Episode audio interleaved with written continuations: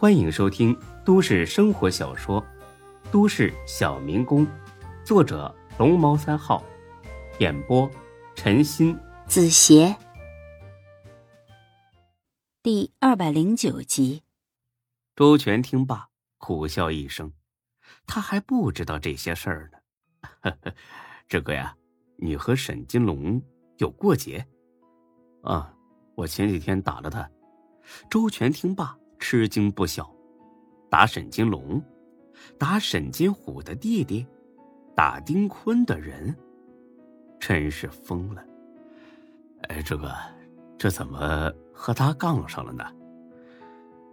说来话长了，三句两句说不清楚。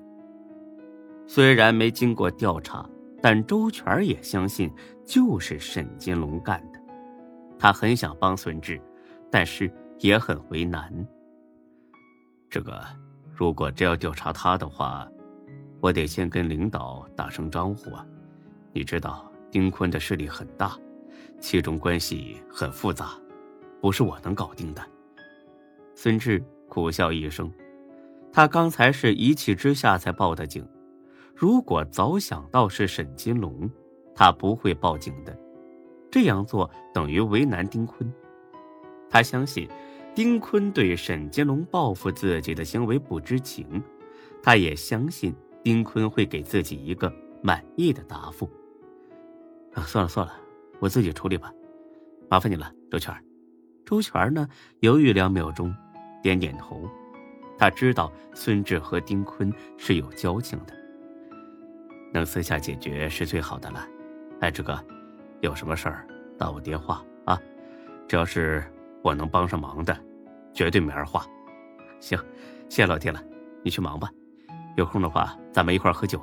哎，好。周全走了，孙志挑了把没砸坏的椅子坐了下来，环视一周，实在有些无奈。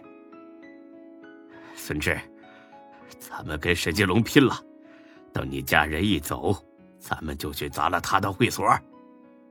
你疯了呀？他不过是个干活的。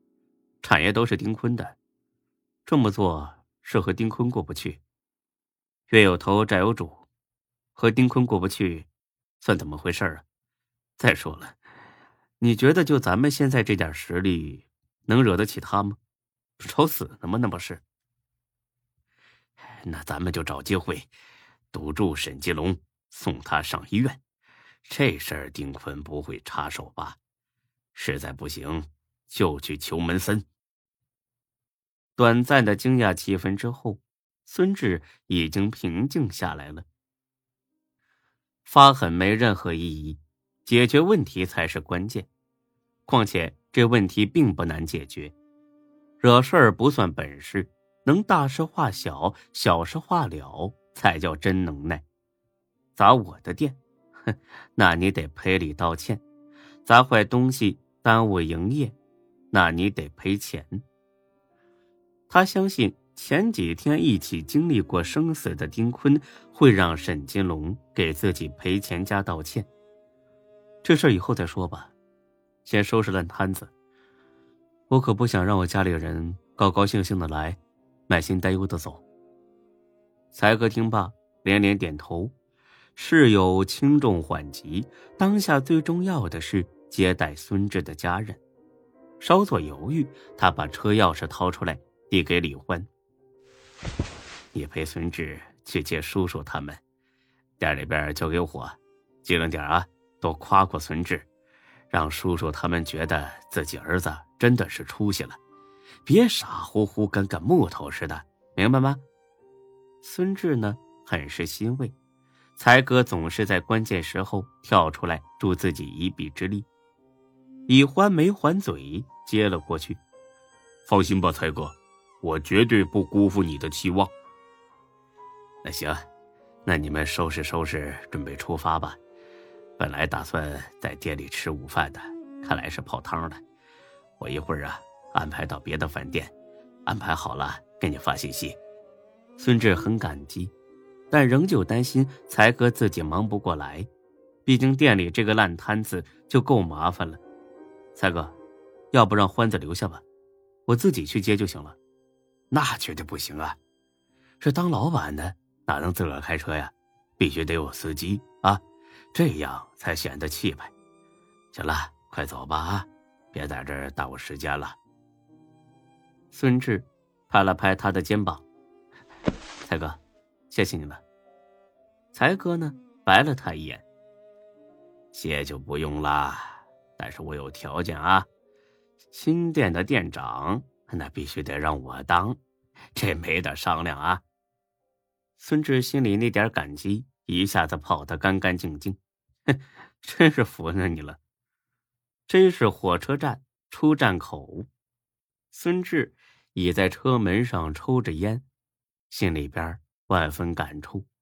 上一次他来这里是毕业后不久，他回家呢待了一个星期，想了很多之后，还是回到了 J 市。这一来一去，J 市还是以前的 J 市，他却不再是以前的孙志。以前孙志。还有学校宿舍可以住，有学校的活动可以参加，有奖学金拿，有很多倾慕自己的小学妹。回来之后，这一切都没有了。那时候的他一共还有一百三十多块钱，对未来一片迷茫和困惑。看着熙熙攘攘的人流，不知道自己将来会何去何从。做什么工作？什么时候买车买房、结婚生子、孝敬父母？再看看现在，有店面了，有车了，有志同道合的伙伴，有漂亮的女人。说句掏心窝子的话，他做梦都没想到自己会有这一天。他情不自禁地露出了笑容，陷入一种近乎呆滞的状态。直到一个要饭老头的出现，打破了这个局面。他使劲晃动着手里的搪瓷缸子，里面的硬币发出一阵阵稀里哗啦的响声。修修好，老板，修修好啊！孙志毫不犹豫的掏出钱包，出手就是两百块。老大爷，找个地方好好吃顿饭吧。这人。千恩万谢的走了。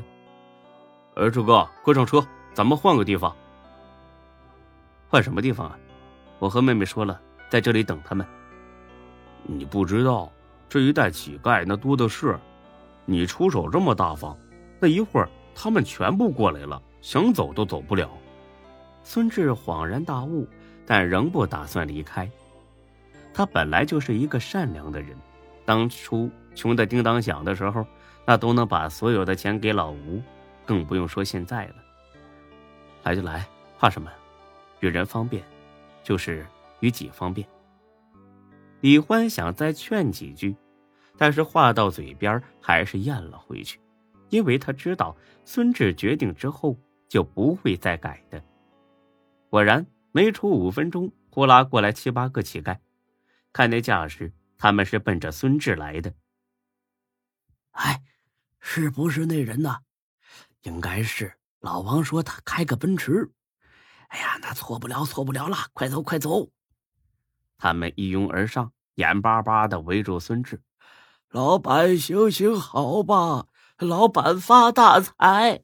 孙志一边道谢，一边呢给每人发了二百块。见真的有钱可拿，这群人乐坏了，一个劲儿的说：“啊，谢谢老板！”就差没把孙志抛起来了。路人走过，还以为这里啊在拍电影呢。后来还是维持秩序的保安驱散了这些乞丐。之后，这保安语重心长的教育起了孙志：“小伙子呀，有钱也不能这么糟蹋呀！”啊，孙志很不喜欢这句话。什么叫糟蹋呀？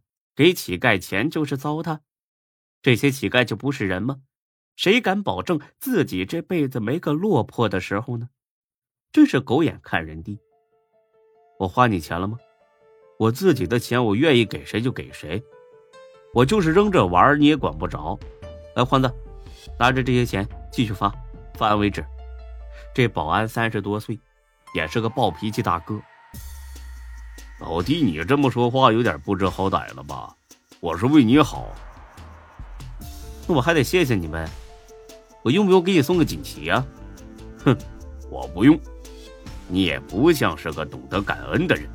你这种人我见得多了，自己什么本事没有，拿着爸妈的钱装大方，什么玩意儿扔呢？孙志很恼火，恨不得上去给他一电炮。但是，一想到家人马上就到站了，他决定忍下这口气。他可不想这会儿再进局子。孙志冷哼一声，瞪了那人一眼。可谁知道，这人却是不依不饶。咋的？你瞅啥呀？还想干架是不是？我告诉你啊，要不是现在我上着班，我早打你满地找牙了。老话说得好。忍无可忍，无需再忍。孙志冲上去就是一电炮，这人明显练过，这一下躲开了，反手就来拿孙志。要不是孙志躲得快，非得让他制服不可。见孙志躲开了，他立马冲了过来，虚晃一拳，俯下身子，用腿直扫孙志的脚踝。孙志跳起来躲开了，同时一脚踹在他的肩膀上。这保安仰面倒地，但并不打算罢手，而是一个顺势后空翻，躲开了孙志的攻击范围，之后一个鲤鱼打挺跳了起来。好小子，有两下子！哼，狗眼看人低，今天让你长长记性。你骂谁是狗？谁问我骂谁？擦的，让你嘴硬！说着，这小挥拳又打，孙志也不让步，挥拳迎了上去。另一个保安的出现阻止了这场闹剧，是个五十来岁的人，似乎呢是保安的头。本集播讲完毕，谢谢您的收听，欢迎关注主播更多作品。